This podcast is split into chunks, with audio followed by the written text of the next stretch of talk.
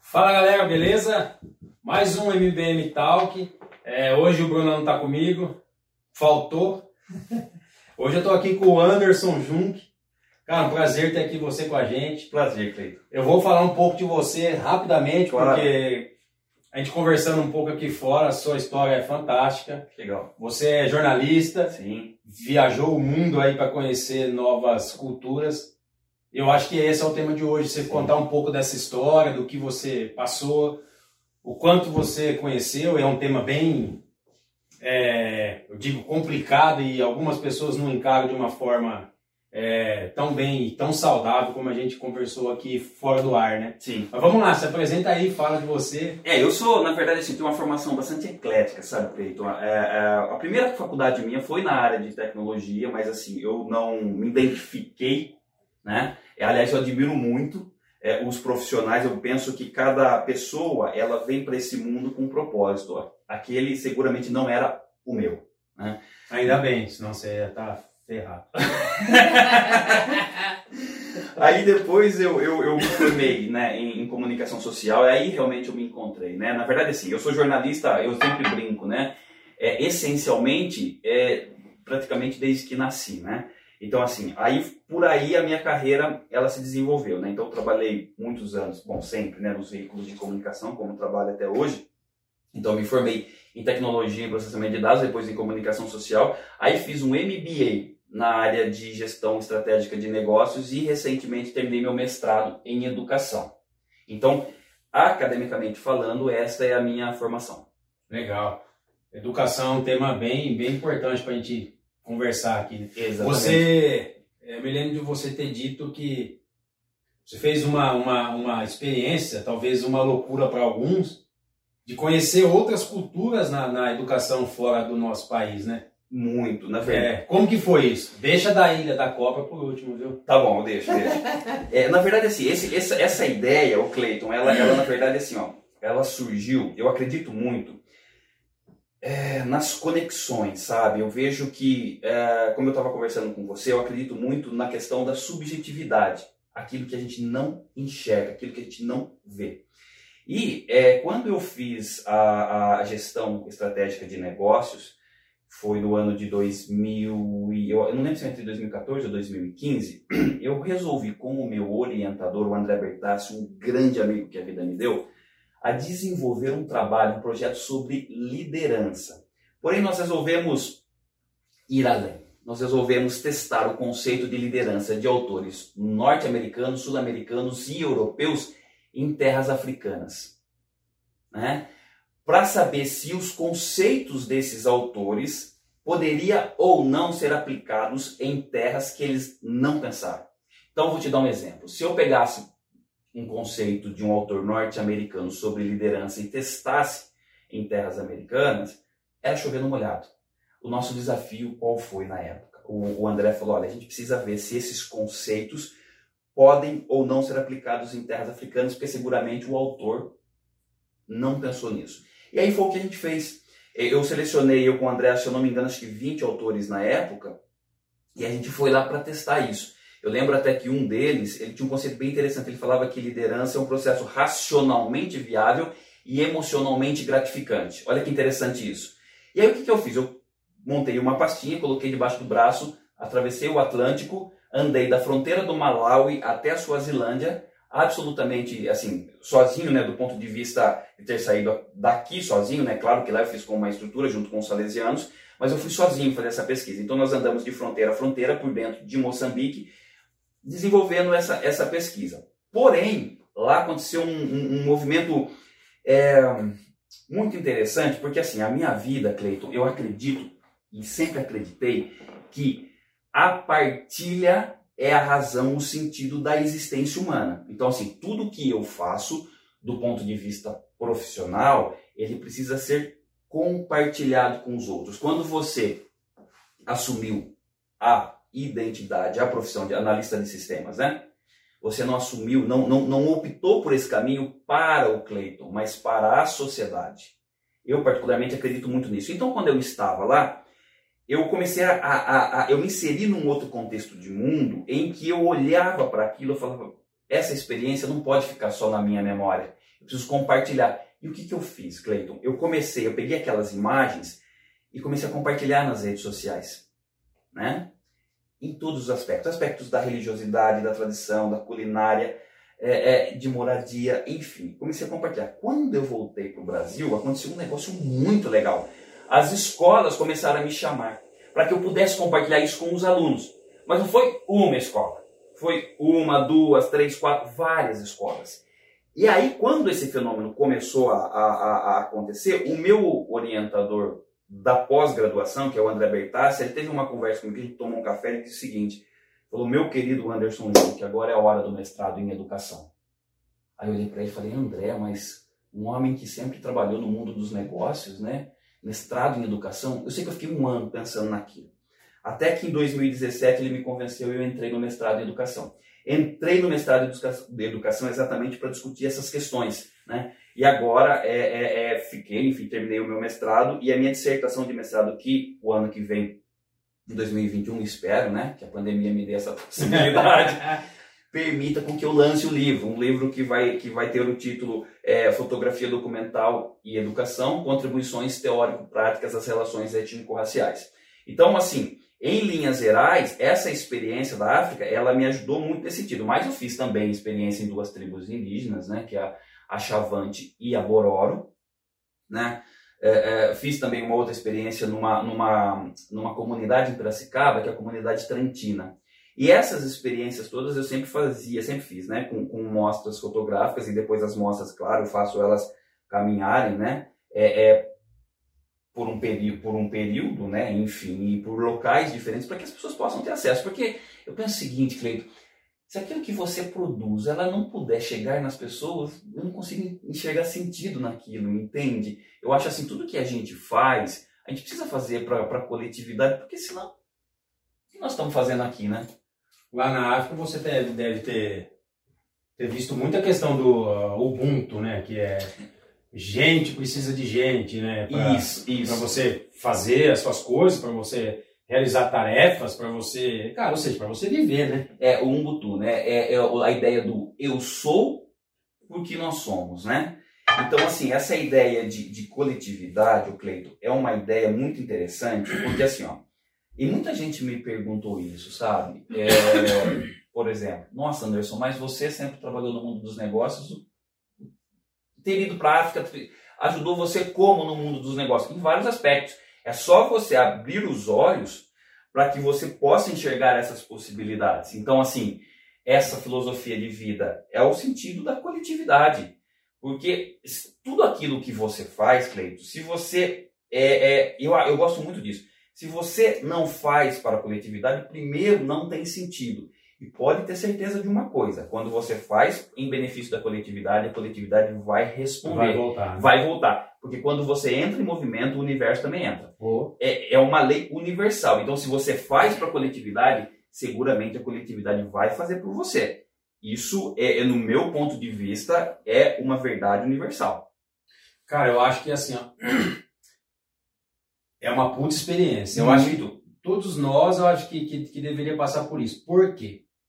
Eu acho que a gente ia aprender a respeitar mais as pessoas e entender que as pessoas são diferentes. E, mas essa é a riqueza. É, as pessoas são diferentes. Sim, graças a Deus. E, e você respeitar limitações das pessoas, porque às vezes você é bom numa coisa, aquela pessoa que é um pouco limitada em alguma coisa, ela é melhor que você em outras coisas. Isso. Por isso o processo de coletividade. Exato. É, as suas falhas alguém pode suprir e te ajudar a realizar algumas coisas. E também a questão da cultura, né? É, porque você respeitar os outros e entender que as pessoas são diferentes. Eu me lembro que você contou um caso lá de uma mulher com, com um bebê que você não, não sabia o que fazer, que a cultura dela, da nossa, era totalmente diferente e isso te deu um estralo. Cara, as pessoas são diferentes, nós somos diferentes.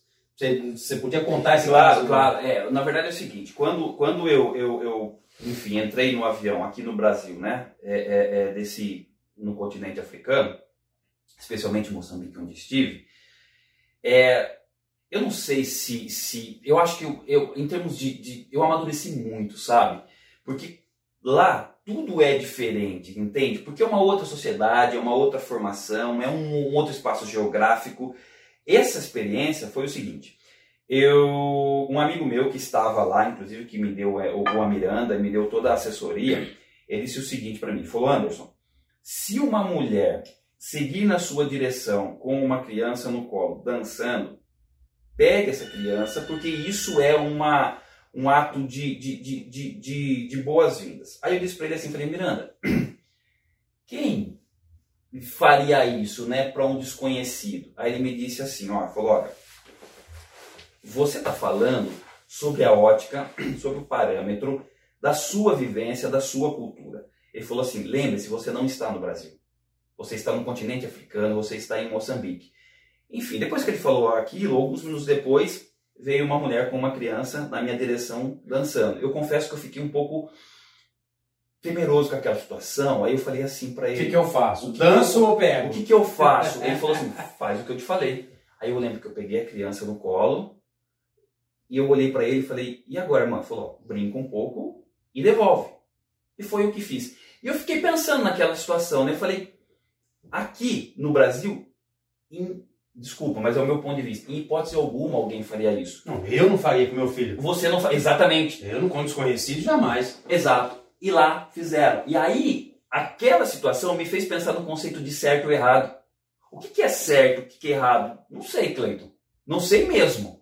Entende? Porque assim, para nossa concepção de mundo é algo absurdo, concorda? Sim. Para eles não. É normal. Absolutamente normal. Entende? Então, é, é, são situações em que você vê que a, a diferença existe no relacionamento humano. Entende? Queiramos nós ou não. Sim. E aí, o que, que aquele, aquela experiência e tantas outras que eu vivi lá, elas me ensinaram? Que a humanidade, ela é absolutamente diferente e detalhe, aquela experiência fez com que eu enxergasse a humanidade como um quebra-cabeça. Que você pega as peças que são absolutamente diferentes e isso que você falou, o que eu não tenho, o outro tem. Por isso que fecha. Fecha. Entende? Exatamente. Então, é nesse, nesse aspecto que a gente consegue desenvolver pensamentos em várias outras áreas da vida. Entre elas, a questão do preconceito, né? Porque, no meu ponto de vista, o que é o preconceito? A palavra já diz, é um conceito concebido antes do conhecimento, né? Ele é pré. Entende? Então, isso, para mim, é uma, é uma, digamos assim, é uma possibilidade da gente perder, perder aquela, aquela ideia de você se enriquecer existencialmente com o outro.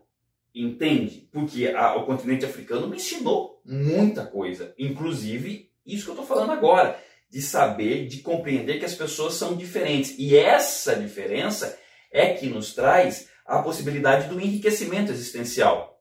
Entende? Por que, que as pessoas são diferentes? Porque elas nasceram em espaços geográficos diferentes, elas foram formadas em famílias diferentes, elas têm uma crença espiritual diferente. Então, essa diferença toda é o que nos enriquece. E, inclusive, nos enriquece do ponto de vista dos negócios. Sim, com certeza. Entende? Por quê? Porque eu digo para você o seguinte: o que você não sabe é o outro teve uma experiência de vida e a experiência de vida dele proporcionou conhecer aquilo que você hoje não sabe. Exato. Isso, isso, e você, assim, e porque ele sabe aquilo, ele tem aquele capital intelectual, você pode acessar, Cleito, conhecimentos e possibilidades de negócio porque, porque aquele outro possui aquele capital intelectual. Sim, com certeza. Entende? Então, assim, a gente não pode olhar, por exemplo, o mundo sobre a nossa ótica.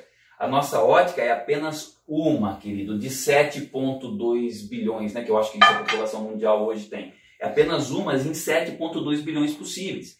Então, o que, que eu estou querendo dizer em relação a isso? Que a gente sempre precisa olhar o outro sob a ótica do enriquecimento humano. O que esse outro tem de capital intelectual que ele pode contribuir comigo? Então, assim, eu sempre, é, é, é, eu sempre acreditei nisso, eu sempre penso nisso, e no mestrado é, interessante isso. Eu conheci um autor é, é, Guilherme Del Prado, ele fez uma afirmação que eu gostei muito, inclusive até fiquei muito emocionado quando ele. Ele disse o seguinte: que a nossa consciência de mundo é proporcional às relações que a gente estabelece. Olha que interessante isso. Opa, muito. Então, assim, quer dizer o seguinte: Qual é o tamanho da minha consciência de mundo? É proporcional às pessoas que você se relacionou. Sim. Só que para se relacionar, você precisa ter o quê? Uma mente absolutamente aberta. Muito aberta. Entende? Porque o outro vai vir com concepções existenciais que provavelmente de alguma forma vai te incomodar. Incomodar no seguinte sentido: ah, mas eu não gosto disso, mas eu não acredito nisso. Ok. Ele acredita, ele aprecia e tá tudo certo. Entende? É, é, é, ah, ele tem uma religião que não é a minha. Ok. Existe só a sua religião no mundo? Não. Existem infinitas outras possibilidades de conexão com o transcendente. A gente precisa respeitar. E muito provavelmente, se você parar para ouvir o outro, você vai perceber que esse outro ele tem é, é, é, conhecimento e experiência de vida que vai te enriquecer. Até uma vez eu vi uma pessoa falando o seguinte: é, é, engraçado, né, quando a gente pensa na natureza humana, a gente vai perceber que a concepção da massa corpórea humana é composta de dois ouvidos e uma boca. No meu ponto de vista, não é à toa.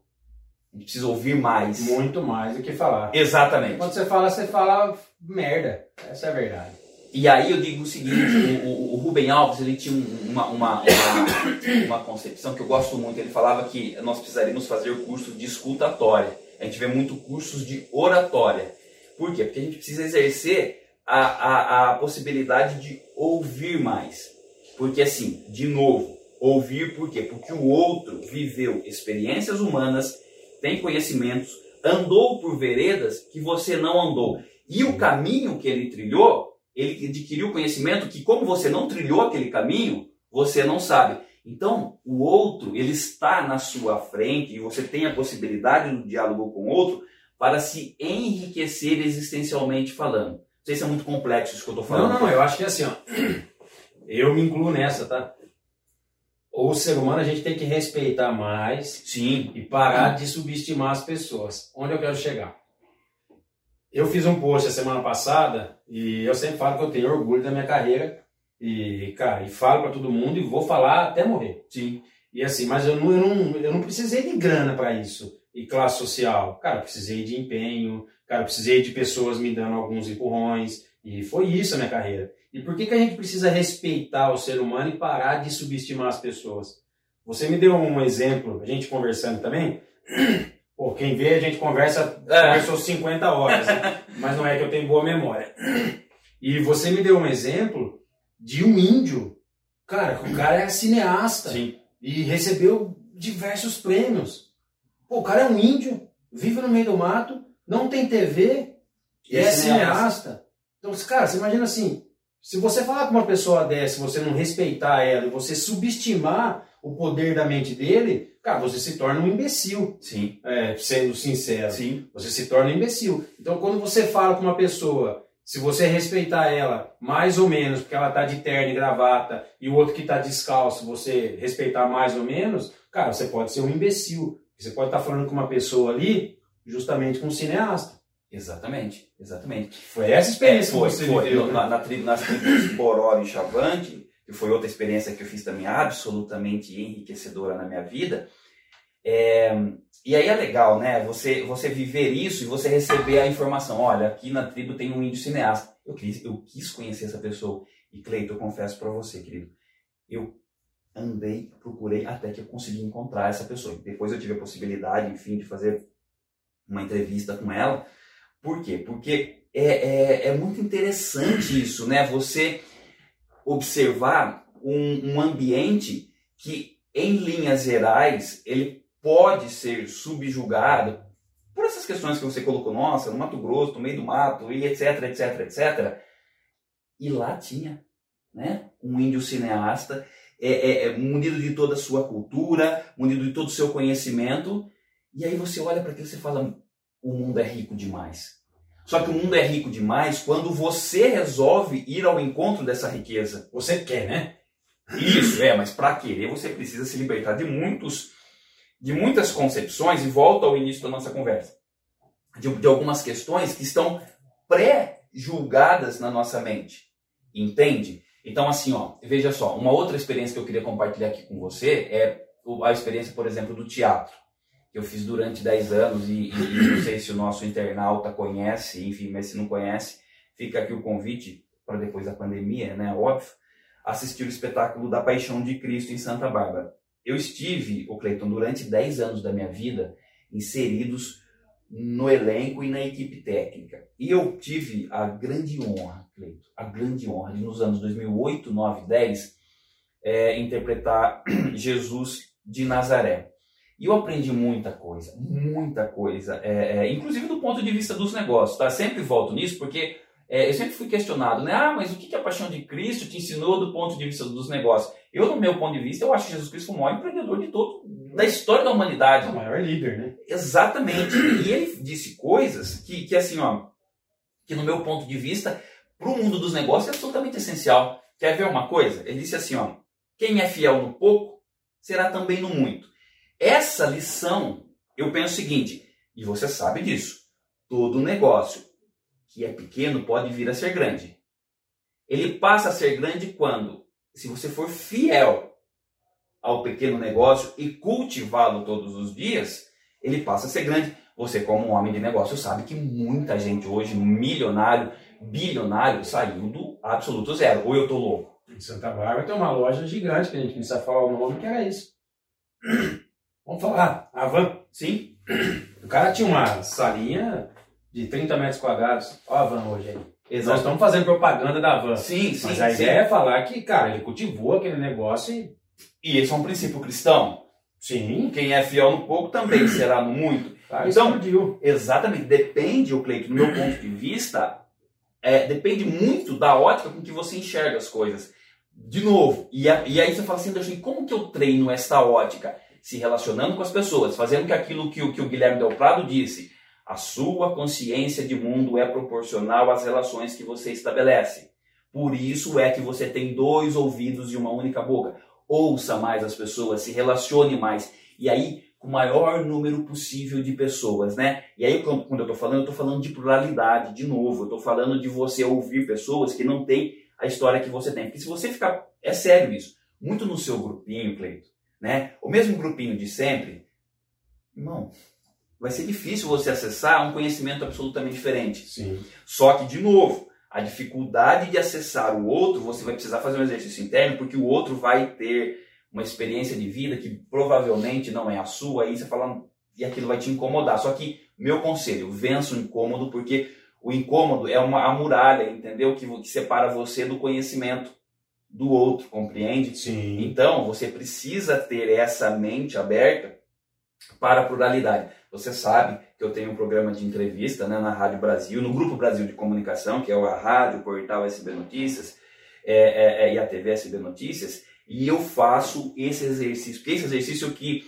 eu diria assim, que acho que foi o grande aprendizado da minha vida, né, o exercício da pluralidade. Ouvir o maior número de pessoas, de todas as vertentes possíveis, e eu coloco lá, Cleito, semanalmente uma pessoa diferente para que eu possa conversar nas mais variadas origens, entendeu? Origens étnicas, religiosas, políticas, entende? Hoje eu vejo assim, ó, nós vivemos num período que, no meu ponto de vista, é um, é um período de muita pobreza é, é, é, é dialógica, né? A questão da polarização. A polarização, para mim, é um grande mal, porque é o fato de, primeiro, eu me juntar ao meu grupo e firmar-se com ele no sentido de não ouvir o outro. Aí o que eu diria para você, esse ato de não querer ouvir o outro, no meu ponto de vista, é um ato de absoluto empobrecimento. Compreende? Ah, mas por que, que você defende o A e não defende o B? Ouça, escute, que de repente ele pode abrir possibilidades para você pensar na sua vida. Nós não acabamos de falar aqui, por exemplo, de um índio que é cineasta.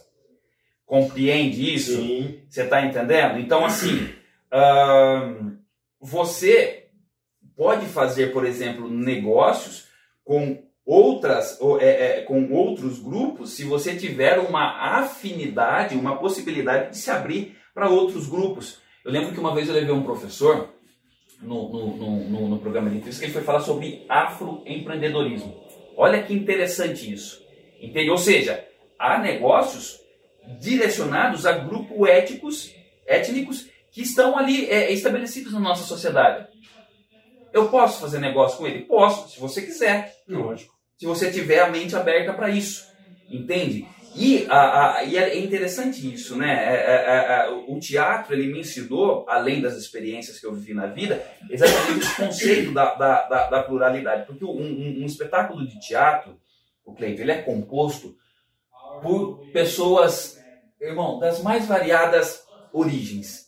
Entende? E isso é, me trouxe um, um enriquecimento absolutamente é, grande do ponto de vista humano é um negócio absurdo. Então, assim, na posição de Jesus, eu sabia que eu tinha um elenco de 180 pessoas, um absolut, absolutamente diverso, em, várias, em, em vários aspectos, aspectos étnicos, religiosos, inclusive, entende?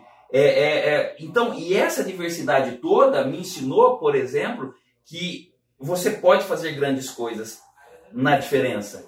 Então, assim, ó, uh, isso muita gente me perguntou, né? O que que estar né, na condição de Jesus de Nazaré, interpretando Jesus de Nazaré, o que me ensinou? Me ensinou muita coisa, inclusive o conceito de liderança que se discute muito no, ponto de, no, no, no mundo corporativo. Né? E o que, que é o conceito da liderança? No meu ponto de vista, e porque também fui estudar isso na África, é o conceito de trabalhar de forma harmônica com a diferença. Com certeza. Você, você me deu um exemplo não foi na conversa de hoje, foi outro dia, né? Hum. É... Nossas conversas estão rendendo. Está né? rendendo. Que é o, o, o, esquema mesmo da liderança e da equipe. Sim. Você imagina assim, eu lembro que você me falou quando você fazia o papel de Jesus, você carregava uma cruz. Sim. De sei lá quantos quilos. É, de, a de que eu carregava era 15 que eu era crucificado de 90. Cara, e na época carregava de 90, tentavam arrastar.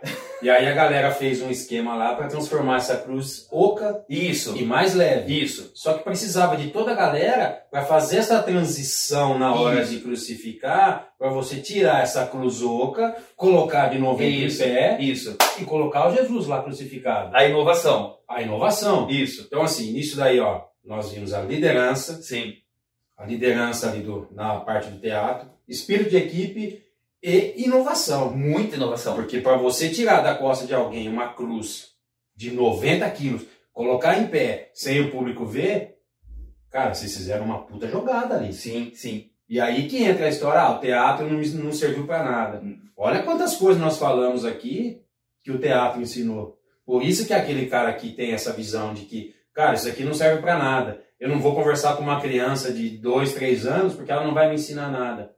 Aí é o verdadeiro burro que acha que conversar com alguém mais velho ou mais novo que ele, ou no teatro, ou um índio, não faça sentido. Aí é tremenda burrice, no meu ponto de vista. Não, não é. Eu, eu, isso, eu endosso o seu ponto de vista em gênero, número e grau. Porque é o seguinte: é, é, quando a gente fala de inovação, a gente precisa entender o seguinte: que a vida se constitui e se reconstitui o tempo todo. É sempre assim, Cleito. A vida se constitui e se reconstitui o tempo todo. Ou seja, a inovação, ela está presente na vida do Cleiton do dia que o Cleiton nasceu até o dia que o Cleiton der o seu último e derradeiro suspiro.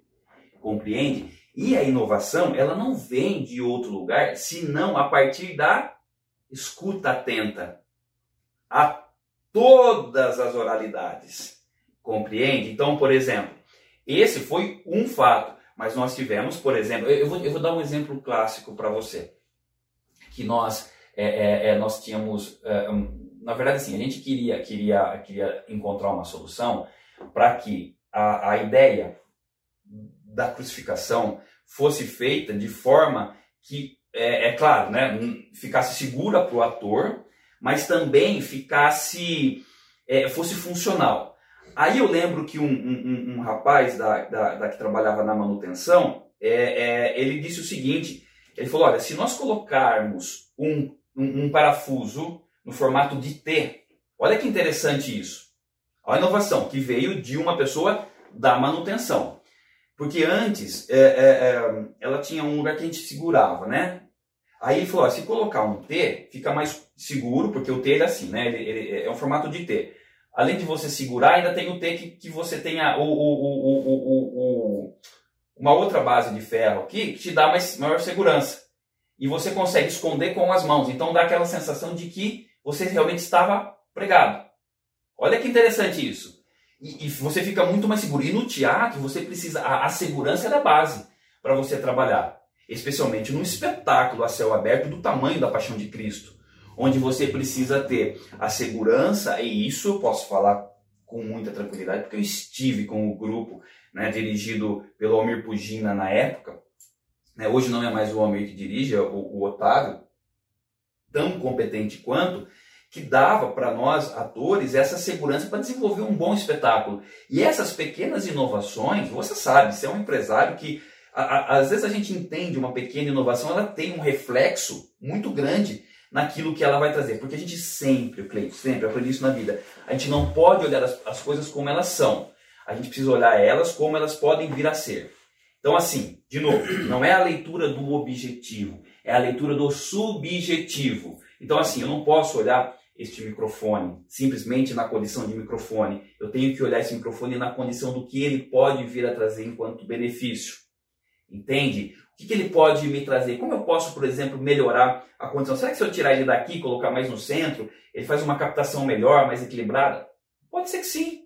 Entende? Só que essas questões todas, nem sempre nós estamos com um olhar treinado. Às vezes o outro que, que está na nossa equipe, ele, ele trabalhou de repente na infância ou na adolescência, com, com, foi técnico de som e foi DJ. De repente ele traz esse conhecimento e você com seus com a sua coleção de, de, de títulos acadêmicos, os MBAs e todos, você não tem isso. E de repente a sonoridade, né, a captação desse microfone melhora essa entrevista para o seu possível cliente depois que vai ver isso, enfim, vai trazer uma, um, um, uma vai tornar-se seu cliente, por quê? Porque esta pequena inovação, que aparentemente é pequena, trouxe uma grande inovação para sua empresa. Então, isso é que eu aprendi na vida, sabe? E continuo aprendendo, porque assim, ó, eu acho muito. Eu, particularmente, fico com muita pena, né? Com quem acha que, ah, eu tenho pós-doutorado em Harvard e aí, enfim, tenho todos os conhecimentos do mundo. Não. Não. A vida se constitui e se reconstitui o tempo todo, Cleiton. Entende? Conhecimentos é, é, é que serviam ontem, hoje podem, podem ser obsoletos. O, o, cara esperto pergunta por que, que ele está trocando o microfone de lugar. E faz ele ensinar o porquê e, cara, da próxima vez você vai saber fazer. Exatamente. O lance, eu sou assim. Cara, mas por que você está trocando? Não, porque aqui o som é melhor. Mas por quê? Não, porque aqui ele bate na parede, retorna e é melhor. Pô, legal. Então sempre que eu colocar perto da parede, sempre coloque e busca esse ângulo. Pô, valeu, aprendi. Se um dia esse cara não estiver lá, eu vou saber trocar o microfone de lugar. Isso. Eu sou assim. Se eu ver você mexendo no carro, por que você está mexendo? Me ensina. Amanhã pode ser eu. Exatamente. Você precisa, por exemplo. Independente da formação. Isso. Cara, não tem nada a ver. Exatamente. Então, assim, mas essa mente aberta para esse tipo de, de, de, situação, eu acho que a gente precisa caminhar muito nesse sentido, Cleiton. Eu ainda acho que as pessoas esperam, a grande maioria, não todos, que alguém faça para ela, que alguém faça, sem ela nem saber como que fez, mas que alguém faça. Quando alguém não faz, ela se sente inferior e se questiona por que alguém não fez por ela. Isso. Eu imagino isso. Eu acho que as pessoas têm que ser mais. É... Cara, por que alguém não fez para mim? Alguém deveria fazer para mim? E se, se alguém precisar fazer alguma coisa por mim, por que não aprender? Da próxima vez eu mesmo faço. Eu acho que o ser humano, meu ponto de vista também, tá? Tem que ser mais aberto para esse tipo de coisa. E também, é, como nós estamos falando um tema um pouco mais aberto aqui, de ousar, inovar, como vocês fizeram, como talvez eu não sei se eu iria lá para a Ilha da Cobra. Ah, o, o projeto da, da, Ilha das Cobras. Esse foi um outro projeto que eu fiz o ano passado, em companhia de uma grande amiga, fotógrafa, Márcia Nora. A gente fez esse projeto assim, de, de, de, fotografia documental, né? Como a gente faz, só que nessa que não era minha. Eu estava coordenando o projeto. Mas eu aprendi tanta coisa lá, Cleiton. Tanta... Você quer ver uma coisa interessante? É, quando eu estava conversando com um barqueiro, ele disse o seguinte: ele falou, olha, as marés, elas têm as suas viradas. Viradas, quando eles falam viradas, é, é imagina assim, ó. Eu não sou da área da biologia, então eu vou explicar aqui de forma superficial, mas assim, mas é um conceito que eu aprendi as viradas são, são, são os ventos, né? Das marés. Ele falou o seguinte: falou, olha, se a virada, eu acho que for de, de sul, ela é muito arriscada, porque a ilha não tem praia, a ilha é uma costa de pedra. Então, dependendo da virada, a, o vento pode jogar o barco contra uma parede de pedra e aí pode causar o, o barco pode naufragar. Então, veja só, e aí você aprende tantas coisas nesse sentido, e aí ele diz o seguinte, é até interessante, eu tenho até inclusive fotos disso, ele fez o quê? Ele parou o barco 500 metros, olha que interessante, antes da ilha, nós jogamos um outro barquinho no, no, no, no, mar e nós fomos atravessando da onde o barco estava até a ilha de dois em dois. Para exatamente fazer o quê? Para não aproximar o barco muito próximo, porque podia ter uma virada das correntes marítimas e acontecer esse acidente. E aí é a grande questão, né? Nós estávamos ali fotografando a Ilha das Cobras, não preciso nem falar uhum. do nível de periculosidade. Compreende? Então, essas questões todas, aí voltando à nossa conversa, você veja só, um barqueiro disse isso. Mais um negócio que você aprendeu. Exato. Então é por isso que a gente não pode subestimar o outro sob a ótica, por exemplo, da hierarquia acadêmica, né? Sim. Ah, porque eu tenho mestrado, é, é, então eu não vou ouvir um barqueiro. Querido, você não viveu a experiência que ele viveu. Sim. Entende? Ele tem conhecimentos que você nem sonha. E você precisa dele numa até numa possibilidade de sobrevivência. Com certeza. Entende? Então, assim, essa possibilidade da, da, da, da, Ilha das Cobras, que a gente inclusive produziu um documentário lá, é, junto com parceria com meu amigo Josué, né, um grande profissional. E eu acho que a, a vida, o Cleito, ela, ela nos traz essa possibilidade de conhecer pessoas. Entende? E pessoas assim, ó, veja, você pode conhecer pessoas das mais variadas formas, né? Por exemplo, nós nos conhecemos por conta de um vídeo de uma pessoa em comum, não sei se com você é, ou com o Bruno, enfim, que conhecia a pessoa que, que, que o, o Frank, né? Acho que foi isso, se eu não me falha a memória. E você me conheceu por, conta disso, né? Por conta da Sim. entrevista. É, tenho visto, na internet. Na internet. Então, é, é, e, e por isso que eu acho que a gente precisa estar atento, os nossos ouvidos, eles precisam estar absolutamente atentos para que a gente possa conhecer pessoas, porque tem, eu garanto isso para você. Olha, eu já andei pelo, pelo continente africano, já fui na Ilha das Cobras, já estive em tribo indígena, faço um programa de entrevista semanalmente desde 2018, é, é, fiz duas graduações, uma pós-graduação, terminei o mestrado.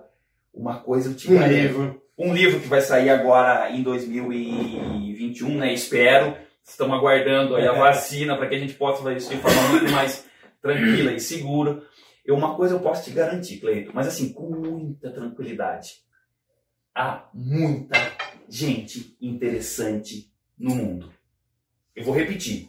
Há muita gente interessante no mundo e que pode nos agregar muito. Porém, para que a gente possa acessá-las, de novo, a gente precisa querer acessá-las. A gente precisa estar aberto para o mundo, aberto para as pessoas e de novo, dois ouvidos e uma boca. A gente precisa ouvir mais as pessoas, entende? Porque ela vai ter histórias de vida, de existência, de experiências, inclusive experiências de fracasso, tá? Eu vejo que, até eu queria tocar um pouquinho nesse assunto, Cleito, porque assim, ó, a gente tem a concepção do fracasso como algo negativo. Muito, eu diria, muita calma nessa hora. Eu ousaria dizer que o fracasso nos ensina muito mais do que os nossos êxitos. Com certeza. Eu sempre acreditei nisso. Sim. Só que detalhe, de novo, se a gente estiver aberto ao aprendizado. Porque tem muita gente que erra e continua errando o mesmo erro. Erre E fica doente com isso, né? Porque o cara acha que ele sempre tem que acertar e sempre tem que satisfazer as pessoas e o que as pessoas estão pensando sobre isso, sobre aquele erro. Cara, errou? Faz de novo. Se você for esperto, você vai fazer diferente. Se você errar, faz de novo. Se você for esperto, você vai fazer diferente. Quanto mais você erra, mais você se enriquece, mais você aprende. Tem um ditado que muita gente fala: cara, quanto mais você erra, mais acertos você tem. Para você ter acertos, você precisa errar. Você precisa errar. Senão você não tem como acertar. Então, assim, é muito mais acerto do que erro. E, e, e essa questão de você ser aberto, de você ser humilde ao ponto de alguém, cara, tô pensando em fazer isso aqui, isso aqui, isso aqui. Cara, não faz porque eu fiz e vai dar uma merda. Não faça isso. Você tem que ser inteligente, usar os dois ouvidos. Cara, o que ele está falando faz sentido. Não vou fazer isso. Você aprendeu um erro de alguém, porque você está com a mente aberta e possibilitou alguém te contar uma experiência que você ainda não viveu. Cleito, eu posso acrescentar nessa, seu, nessa sua fala? Eu, eu gosto demais disso, querido. O conceito do conselheiro. Conselheiro, para mim, você. Primeiro que eu acho que toda pessoa precisa ter um. Enfim, precisa ter a figura do conselheiro na sua vida. Mas é só o meu ponto de vista. O conselheiro é uma pessoa, primeiro, que gosta de você, que te conhece e que tem know-how para te aconselhar naquilo que você está buscando. Então, de novo, ele precisa conhecer o que você está buscando, precisa conhecer você e precisa gostar de você. O que eu quero dizer em relação a isso? Que nós precisamos ouvir as pessoas, porém, vírgula, nós precisamos ouvir as pessoas certas. Isso faz toda a diferença. Eu sempre falo isso. Uma vez é, é, é, a gente. É meio complicado porque às vezes as pessoas não entendem o que eu falo, mas eu vou dizer o seguinte: a minha mãe pode ser minha conselheira em todos os aspectos da minha vida? Não. Não. Mas ela não gosta de mim? Gosta. Ela não me conhece? Conhece. Mas, por exemplo, a minha mãe não conhece do mundo da comunicação. Então Sim. eu tenho que me aconselhar. Se eu for, estiver buscando um conselho na área da comunicação, preciso conhecer e me aconselhar com pessoas que tenham vivência naquela área. Sim. E aí é que eu vejo que muita pessoa erra, porque você vai pedir é, é, é, conselho para a esposa, para o namorado, para a noiva, ah, mas ela me ama, ele me Ok. Mas não manja da sua área? Truco. E aí ela vai te, te encaminhar para um caminho que provavelmente não vai dar certo. Sim. Por quê? Porque ela não tem a vivência, não é porque ela não gosta de você, é porque ela não caminhou. Então, quando a gente for buscar é, um conselheiro, o Cleito, eu sempre acreditei nisso. Ela sabe da área que você está. É, é, de, é de tecnologia que você está buscando conselho? Então, primeiro, vá buscar alguém do campo da tecnologia. Segundo, é alguém que gosta de você? uma pessoa gosta, porque também se você for se aconselhar com alguém que não gosta de você, tá ferrado. Exatamente, ele pode te conduzir propositalmente a um caminho. Um erro. Exato. É. Então, exatamente. E aí a questão, ele te conhece? Compreende? Então, por exemplo, hoje eu tenho os meus conselheiros, óbvio, nas mais diversas áreas. Então, por exemplo, se eu for buscar, é, vamos imaginar que um dia eu volte a, fazer teatro. Se eu for me aconselhar com teatro, seguramente um dos meus conselheiros será o Mir Pugina que foi o meu diretor, que foi a pessoa que, que quando eu entrei, eu lembro, eu estava muito inseguro, né? Essa história de que, não, você está sempre seguro, sempre muito convicto. Isso não existe. Quando eu assumi o papel de Jesus, eu confesso para você, eu fiquei com muito medo. E aí ele disse, ele falou, ó, nós vamos, nós, isso é o papel de liderança, é, nós vamos juntos desenvolver o papel de Jesus. Entende? Por quê? Porque é uma pessoa que é, é, é, tem conhecimento na área, profundos conhecimentos na área das artes cênicas, né? Na área, por exemplo, acadêmica, falei aqui do, do André Bertassi, ele, olha só, ele me disse, querido, agora é a hora do mestrado em educação. Ele já tinha visão, e na hora, Cleiton, eu confesso que eu fiquei inseguro, porque eu, foi aquilo de novo, né? Que eu falei aqui para você, eu falei, nossa, mas eu sou do mundo dos negócios, eu vou para a educação, ele me conhecia. Ele gostava de mim e ele sabia o que ele estava falando. Que aquilo era o melhor para você, né? Exatamente. Por quê? Porque ele já era mestre na, na, na, época. Hoje ele já é doutor, né? Da, da Universidade Federal de São João Del Rey, se não me falha a memória. Compreende? E aí ele me conduziu, aí eu confiei nele e olha o que aconteceu. Terminei o mestrado e estou caminhando para o meu livro. Então, eu vejo que essas questões, Cleiton, a gente precisa ficar muito atento. Entende? Saber ouvir as pessoas corretas. Sempre a gente tem que ter isso enquanto, enquanto convicção de vida.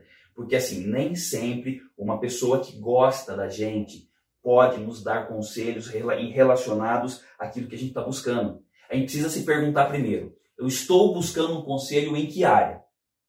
Tá. A partir desta convicção, você precisa buscar pessoas que tenham vivência nessa área. Porque senão, Cleito, o erro é quase uma fatalidade, irmão. É quase uma, uma certeza absoluta. Entende? Então, assim, se a gente aprender a nomear os nossos conselheiros, seguramente os nossos erros vão, vão, vão, diminuir, vão diminuir. Muito, muito, muito. Então, assim, a gente precisa mitigar esses erros. E como é que, e qual é o meu conselho para mitigar? De novo, busque os conselheiros. Os conselheiros certos para as respectivas áreas. Muito bom. Junque, o nosso papo tá 10. Cara, você é um cara extremamente inteligente, ah, legal, obrigado. É, é gostoso conversar com gente assim, você conhece muita coisa. Eu sou um cara muito curioso e quando a gente se falou antes dessa nossa conversa, me chamou muita atenção, porque eu realmente gosto de ouvir essas coisas. Sou um cara que defendo muito a liderança, defendo muito respeitar as pessoas, humildade, o pé no chão, pé no humus. Humus. Pé no humus, pé no chão, cara, isso é muito importante. É, não gosto de gente de nariz empinado, é, quero longe de mim. Então, assim, é, humildade, respeito ao próximo, ouvir as pessoas, em resumo, a nossa conversa. Sim. Cara, não subestimar as pessoas, o conhecimento das pessoas pela, pela etnia, é, pela cor, pela classe social, cara, acho que isso é extremamente burrice. Muito. O papo foi maravilhoso, gostaria de falar muito mais com você. É, Estamos sempre à disposição. Não me surpreendeu que fosse assim, porque, cara, no dia que nós falamos fora daqui, você demonstrou ser um cara muito inteligente. Ah, que legal, fico feliz. E é muito legal a gente poder passar isso para a galera. Se a gente conseguir atingir algumas pessoas, já estou super feliz. Nós falamos de bastante assunto legal aqui. Maravilha. Obrigado mais uma vez por ter aceito. Sua agenda é corrida, você faz um monte de coisa, você é um cara super requisitado e nós ficamos felizes em ter você aqui conosco. Cleito, muito agradecido pelo convite, fiquei muito feliz também de te conhecer. Eu acho que é, é, as conexões na vida elas se estabelecem exatamente porque as pessoas têm propósitos muito alinhados e quando a gente encontra pessoas que têm um, um propósito parecido com o nosso, a gente seguramente a gente vai mudar o mundo ou o nosso mundo, o mundo das pessoas que estão à nossa volta. Então quero agradecer muito o convite. Saiba que é, você também estará lá no meu programa, só não teve por conta de, alguns problemas que a gente enfrentou, mas isso vai passar. passar. E seguramente nós iremos fazer também uma, uma, um momento de entrevista de reflexão para que você também possa levar para os meus para o meu público os seus conhecimentos e a sua vivência sua, de vida espiritual, é, vivencial, acadêmica, enfim. Não, show de bola. Conte com a gente. Maravilha. Valeu. Obrigado, um abraço. Obrigado. Valeu, gente. Valeu, Obrigado. um abraço.